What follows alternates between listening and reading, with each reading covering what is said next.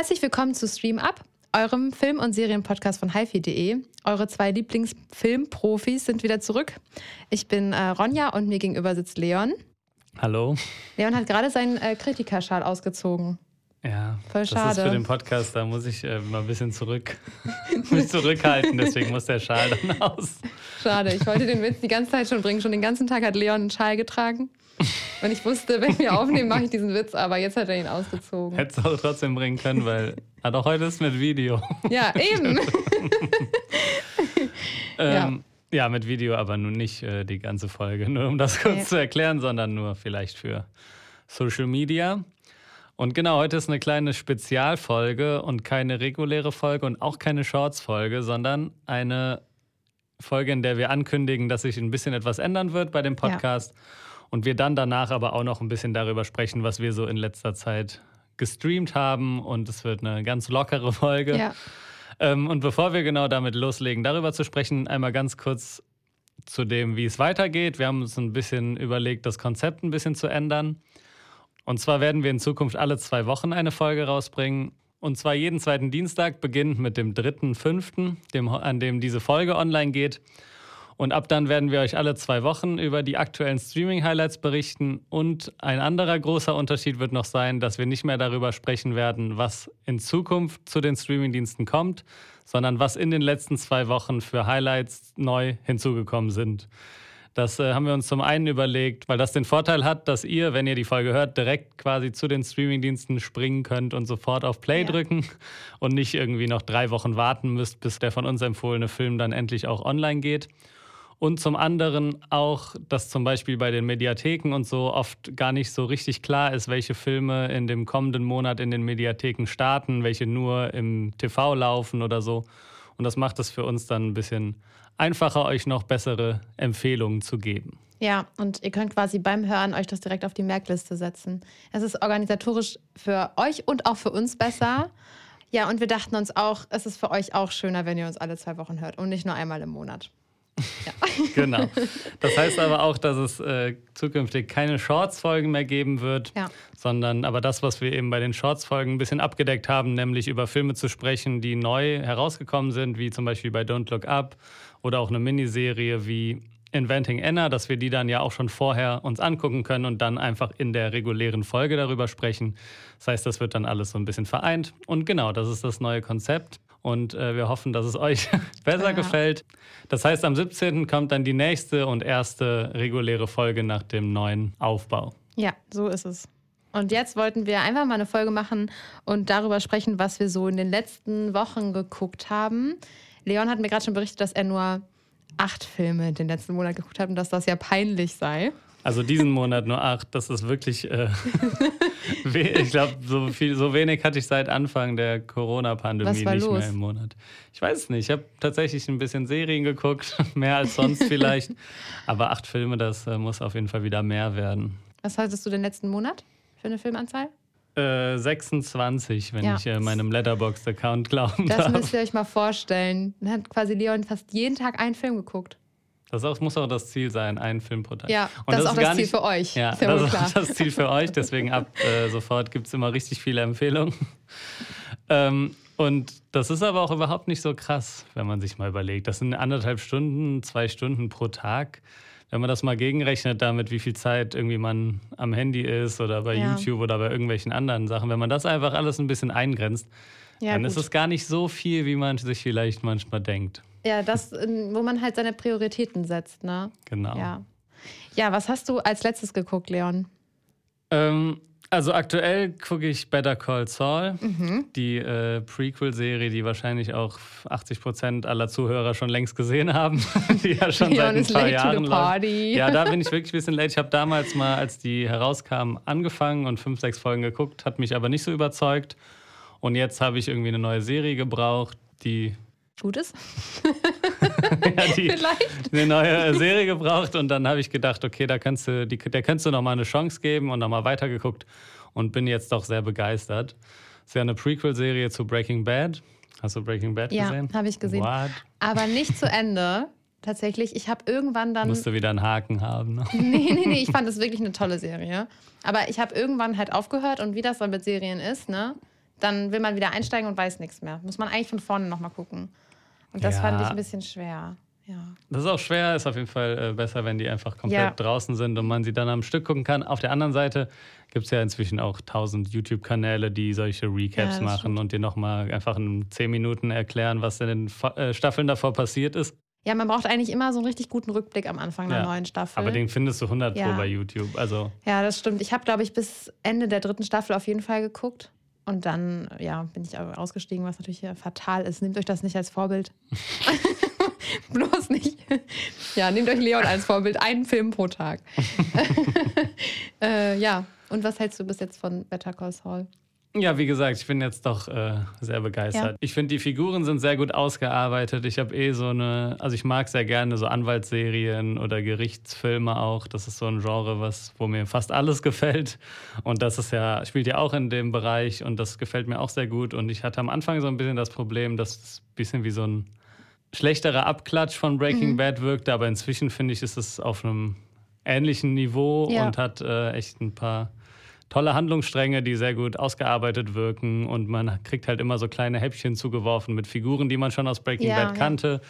Und ich finde auch den Ansatz so interessant, dass man, dass es, also die Serie beginnt sechs Jahre bevor er Walter White trifft. Mhm. Und dass die Serie jetzt auch nach sechs Staffeln enden wird und dass man wirklich ein Jahr eine Staffel und das sind wirklich diese sechs Jahre, die den Weg quasi von Ah, ja, dem Anwalt Saul Goodman zeigen, wie er dann letzten Endes da landet, wo man ihn dann bei Breaking cool. Bad sieht. Mhm. Und das finde ich, äh, ist irgendwie ein sehr interessanter Ansatz und auch nicht so leicht zu schreiben, glaube ich, weil jeder weiß ja schon, wo es endet. Mhm. Und äh, das ist trotzdem dann so hinzukriegen, dass man es sehr interessant findet. Ähm, ja, machen die sehr gut und ist ja auch von dem gleichen Showrunner wie Breaking Bad. Und Ja. ich finde, das merkt man auch. Und es hat einen ähnlichen Vibe und inzwischen auch, finde ich, eine ähnliche Qualität. Also, wenn Leon eine Serie gut findet, dann ist es schon mal ein sehr gutes Zeichen. Ist ja eher Filmprofi. Aber ich muss auch sagen, dass ihr müsst das auf jeden Fall auf Englisch gucken, weil ich finde die Synchronstimme, also die deutsche von ähm, dem Schauspieler von Saul, ganz Bob. Odenkirk. Ja, Ja, der, ich habe Ja. die damals, glaube ich, die ersten Staffeln Breaking Bad auch auf Deutsch geguckt. Und äh, ja, das ist auf jeden Fall so eine selten, also die, man gewöhnt sich, finde ich, schon ein bisschen Ja. dran, aber die ist schon sehr Speziell. speziell. Und in echt Ja. hat er gar nicht so eine, die ist sehr hoch und Ja, irgendwie genau. ein bisschen nervig auch. ja.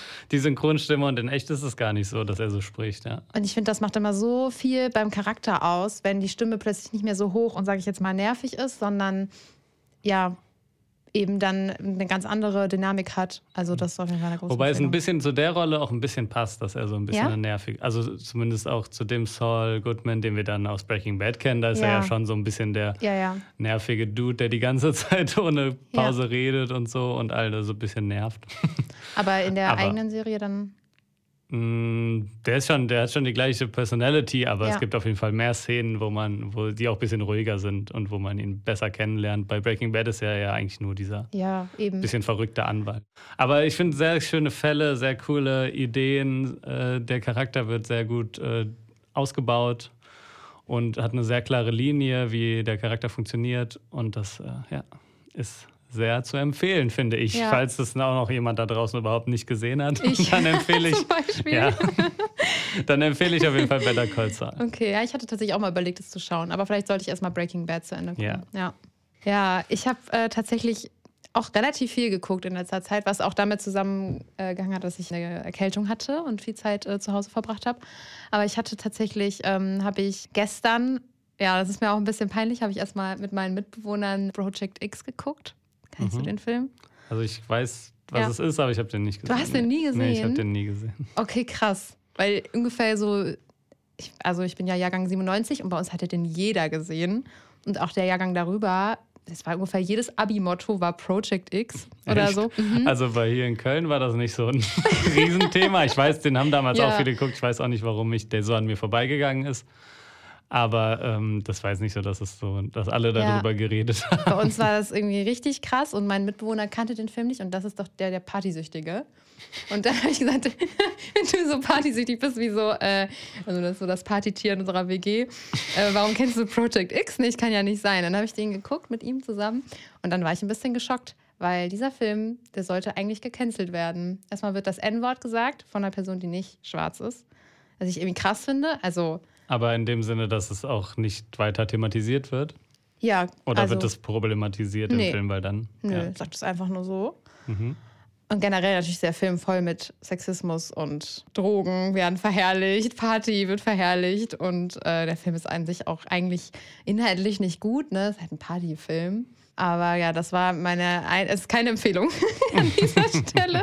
Ich fand es nur schockierend, weil ich den Film quasi das letzte Mal irgendwie so vor, ja, wie lange ist es, fast zehn Jahren geguckt habe.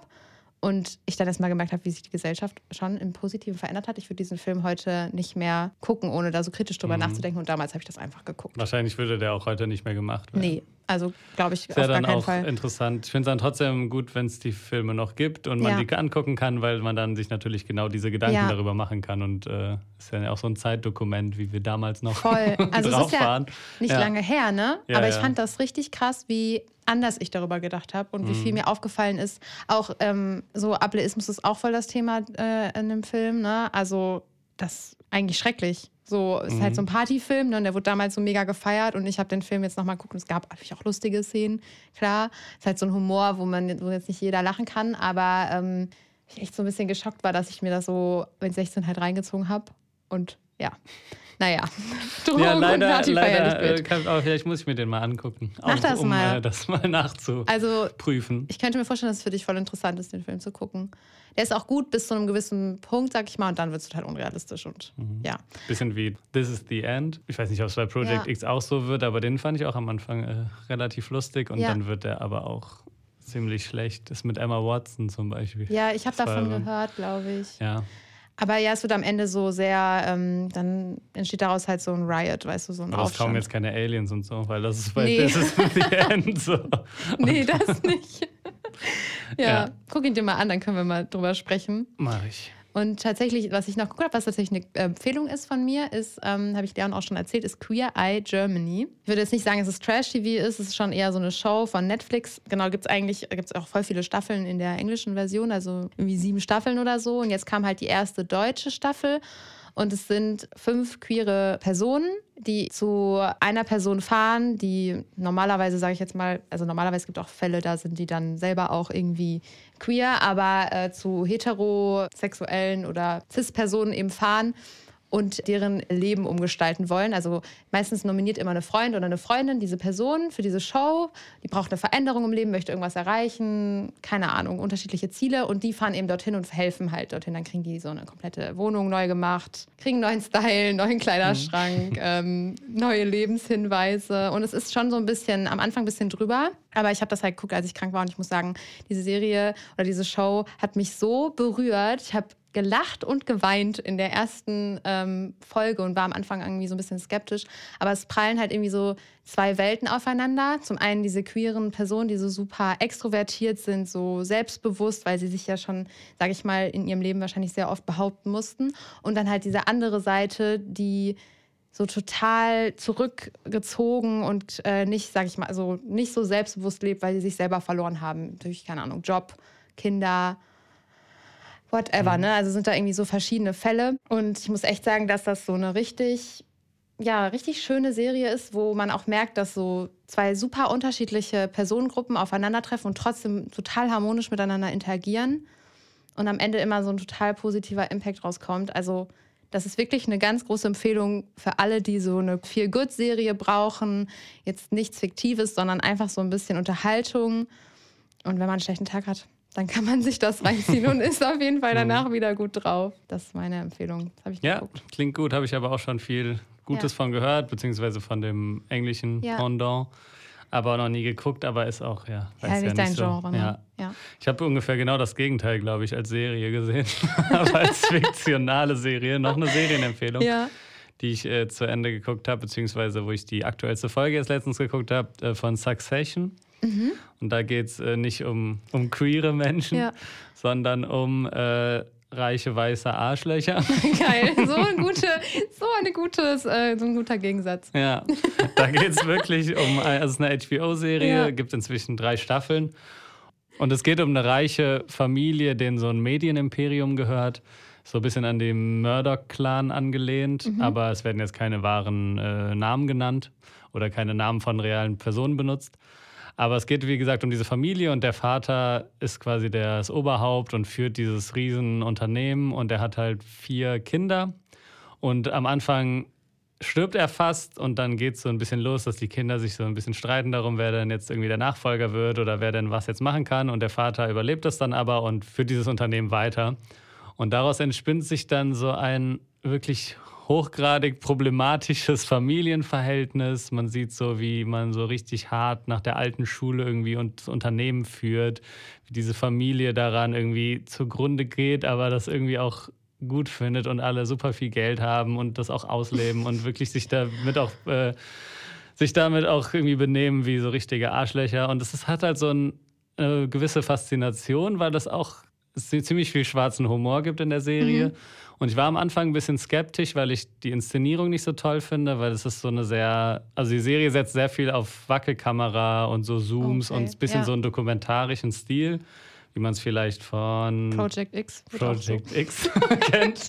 Tatsächlich auch so. Oder auch, weiß ja. ich nicht, Serien wie äh, Modern Family oder mhm, Stromberg, ja. die so als Mockumentaries nochmal ein bisschen ja. krasser so sind. Aber auch die Serie hat manchmal so Zooms auf Gesichter, die man jetzt eigentlich nicht machen würde, die aber eben einem so das Gefühl geben, dass man mittendrin ist. Mhm. Was ich eigentlich nicht so gern mag, weil mir dann so ein bisschen die Ästhetik zu uninteressant ist. Aber inhaltlich hat mich das irgendwann so gekriegt, weil die Charaktere wirklich die schaffen so eine Gratwanderung, dass es einem irgendwie Spaß macht zuzugucken und man trotzdem alles richtig abartig findet, was die Personen machen.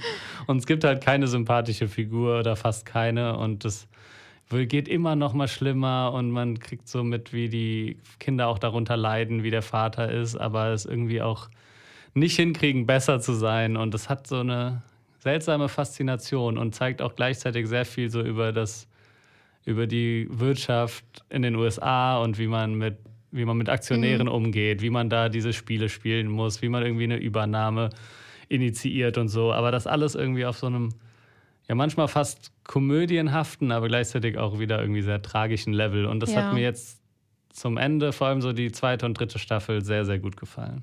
Und wie viele Staffeln gibt's? Drei bisher, Drei, aber okay. ist noch nicht vorbei. Dieses oder nächstes Jahr müsste ja. noch die vierte Staffel, denke ich, kommen. Und ähm, wo startet das? Also wo läuft das? Ähm, bei Sky. Okay. Also eine HBO-Serie, genau. Ja. Gibt es bei Sky zu sehen. Und kann ich jedem empfehlen, der damit klarkommt, wenn es keinen Sympathieträger in der Serie gibt. Also Krass, wenn man sich mit ja. keinem identifizieren kann. Ja. Da gibt es ja viele, die da irgendwie ein Problem mit haben. Aber wenn man das nicht braucht, dann ist es eine Serie, die sich auf jeden Fall lohnt. Ich glaube, ich wäre jemand, wo mhm. ich brauche immer so eine Person, die ich irgendwie, mit der ich mich auch identifizieren kann oder die ich sympathisch finde, weil sonst macht mich das so ja fast aggressiv, dass alle mhm. sich so scheiße, also scheiße sind aggressiv. und so. Ja. Es gibt am Anfang eine Szene, wo der eine Sohn, äh, der auch sehr verrückt ist, da spielen, die gehen irgendwie Baseball spielen mhm. bei so einem Familienfest, das machen die irgendwie immer und dann sitzt so eine sichtlich ärmere Familie nebenan und dann sagt er zu dem Sohn, der irgendwie acht oder so ist, ja. wenn du jetzt einen Home Run schlägst, dann gebe ich dir eine Million Dollar.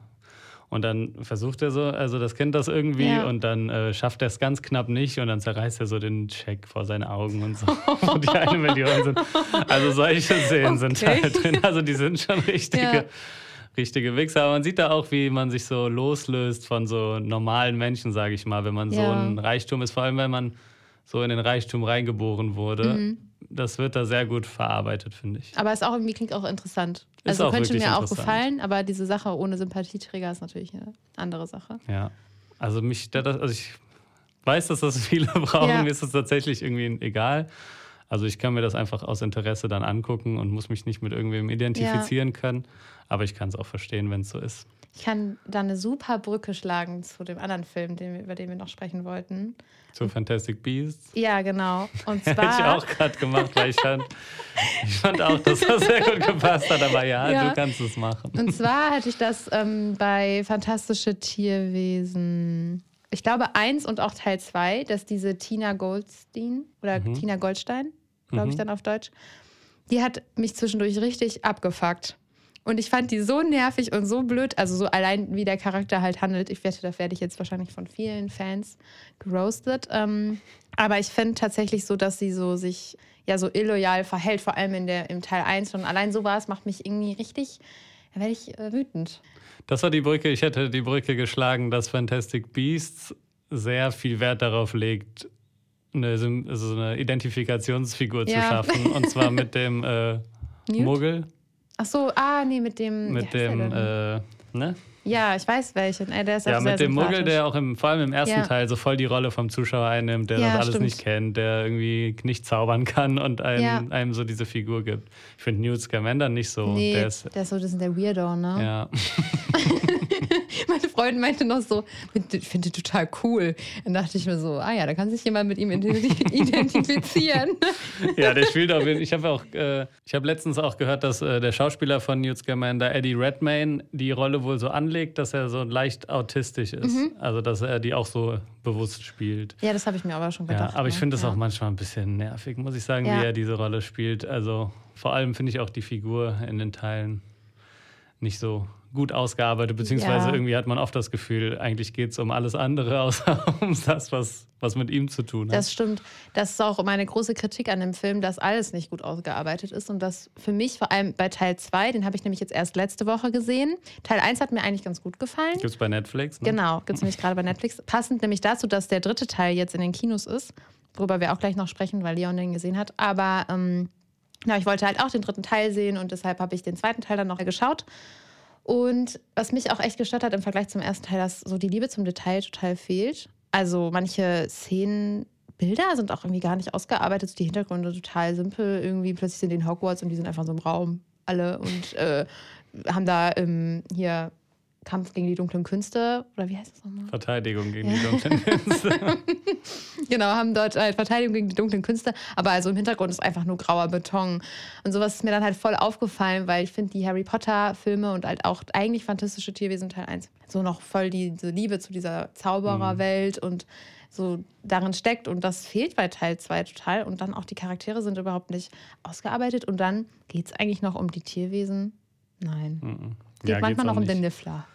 Und der Niffler ist ja wohl das Süßeste an dem Ja. Ganzen. Ey, die Tierwesen sind auch cool. Ja. Ich finde auch, dass es ein Film ist, der gar nicht diese tausend Storylines Nee, noch brauchen ja. würde. Also ich finde schon okay, dass man irgendwie diese Story mit Grindelwald Mhm. und Dumbledore mitbekommt. Aber ich finde, die hätte nicht so präsent sein müssen. Die hätte man Ja. auch ein bisschen nebenbei mitbekommen können. Und diese ganze Geschichte um Ezra Millers Charakter Mhm. finde ich absolut unnötig. Und da wird man jetzt, wirst du auch im dritten Teil merken, dass, das, dass die auch nicht so richtig, also Oh. dass Frau Rowling auch nicht so Ja. richtig wusste, wo sie denn damit hin möchte. Und ja, der dritte Teil, genau, den habe ich gesehen. Ich fand den zweiten auch ziemlich schlecht. Ich fand den dritten schon besser als Mhm. den zweiten. Weil ich fand, der hatte wieder mehr sympathische Szenen, hatte auch mal ein bisschen mehr Liebe zum Detail, Ja. hatte wieder ein, hat einem so öfter ein gutes Gefühl, sage ich mal, gegeben oder hatte ein paar lustige Szenen. Aber der hat auch viel zu viel Story. Also Oh, viel zu viel schade. unausgearbeitete Mhm. Story. Und dann gibt es noch dieses politische Thema, was auf einmal, was man, wovon man vorher nie was gehört Ja. hat, was auf einmal das Wichtigste ist. Und dann gibt es eine, ja, ich will es jetzt nicht spoilern, Ja, aber dann gibt es einfach noch tausend Storylines, die aufgemacht werden, die ich einfach alle nicht interessant finde. Und ich finde, man hätte da durchaus ein, auch einen Film, eine, eine Filmreihe machen können, die nicht auf fünf, sondern auf drei oder zwei Teile Ja, ausgelegt ist, wo man wirklich die Geschichte erzählt von jemandem, der durch die Zaubererwelt reist. Also, dass die Filme immer ein bisschen was davon zeigen, was so in dem jeweiligen Land Mhm. denn, wie es denn da aussieht, wie es denn da läuft. Oder wie halt, genau, wie man da irgendwie zur Schule geht oder was weiß ich. Ja. Aber ohne, dass es dann immer diesen riesigen Bogen zur Weltpolitik und so Ja. geschlagen werden muss und so. Das fand ich ein bisschen schade. Und ähm, ja, im dritten, ich fand auch, dass Mats Mikkelsen, der hat ja die Rolle von Johnny Depp übernommen, Mhm. obwohl ich ihn als Schauspieler sonst sehr mag, das auch nicht so interessant Nicht so weitergeführt hat. Ich muss sagen, da fand ich Johnny Depp mit seiner ziemlich überspitzten Darstellung und diesen weißen Haaren und so irgendwie cooler. Und die Szene von äh, Teil 2, wo er da diese Rede hält, fand ich auch ziemlich stark. mhm. ja. Und da fand ich, Mats Mikkelsen hat es ein bisschen langweiliger gemacht, Okay, leider. Er hat ja keine weißen Haare mehr. Nee. Das finde ich schade. Ich wollte mich gleich auch mit dir über Grindelwalds ähm, Person generell sprechen, aber ähm, das bestimmt alle interessiert, die den Film noch nicht gesehen haben. Wie viele Szenen bekommt der Niffler? Also so drei oder vier. Okay. Willst du sagen, ist gut? Also, Ja. Ausreichend? Ja, ich hätte, ich finde es hätten auch mehr sein Ja, können. ne? Ja. das, ist so eine, das sind so süße Tierwesen. Ich fand das so bei Teil 1 so toll, der Niffler. Immer wenn die Szenen kamen, wenn er Sachen geklaut hat. Man hätte, es auf jeden, man hätte auf jeden Fall mehr rausholen können oder Besseres draus machen können aus dieser Grundidee. Ja, schade, ne? Ja, weil man hat auch das Gefühl, der Titel ist auch nur genommen, weil es halt dieses Schulbuch als Ja. Buch gibt und Ja. man das deswegen kennt, aber eigentlich hätte man die also auch anders nennen können. Ja, ein bisschen wirkt schon, als wird jetzt da nochmal ein bisschen Geld mitgemacht. Ne? Mhm. Das finde ich auch echt schade. Ja, man hätte echt mehr rausholen, rausholen können. Aber auf der anderen Seite ist es halt irgendwie schön, dass es so ein bisschen weitergeht und dass man so wieder ein bisschen in diese Welt eintauchen kann. Ja, Ja, grundsätzlich finde ich so Zaubererpolitik aus verschiedenen Ländern auch interessant, Ja, aber dann mach einen Film darüber und nicht auch noch über Tierwesen und auch noch über Hogwarts, sondern dann schicken Ja. wir so an K äh, J.K. Rowling. ja, Ja, bei Twitter. Ja genau. okay, Wenn- jetzt nicht noch einen politischen Witz.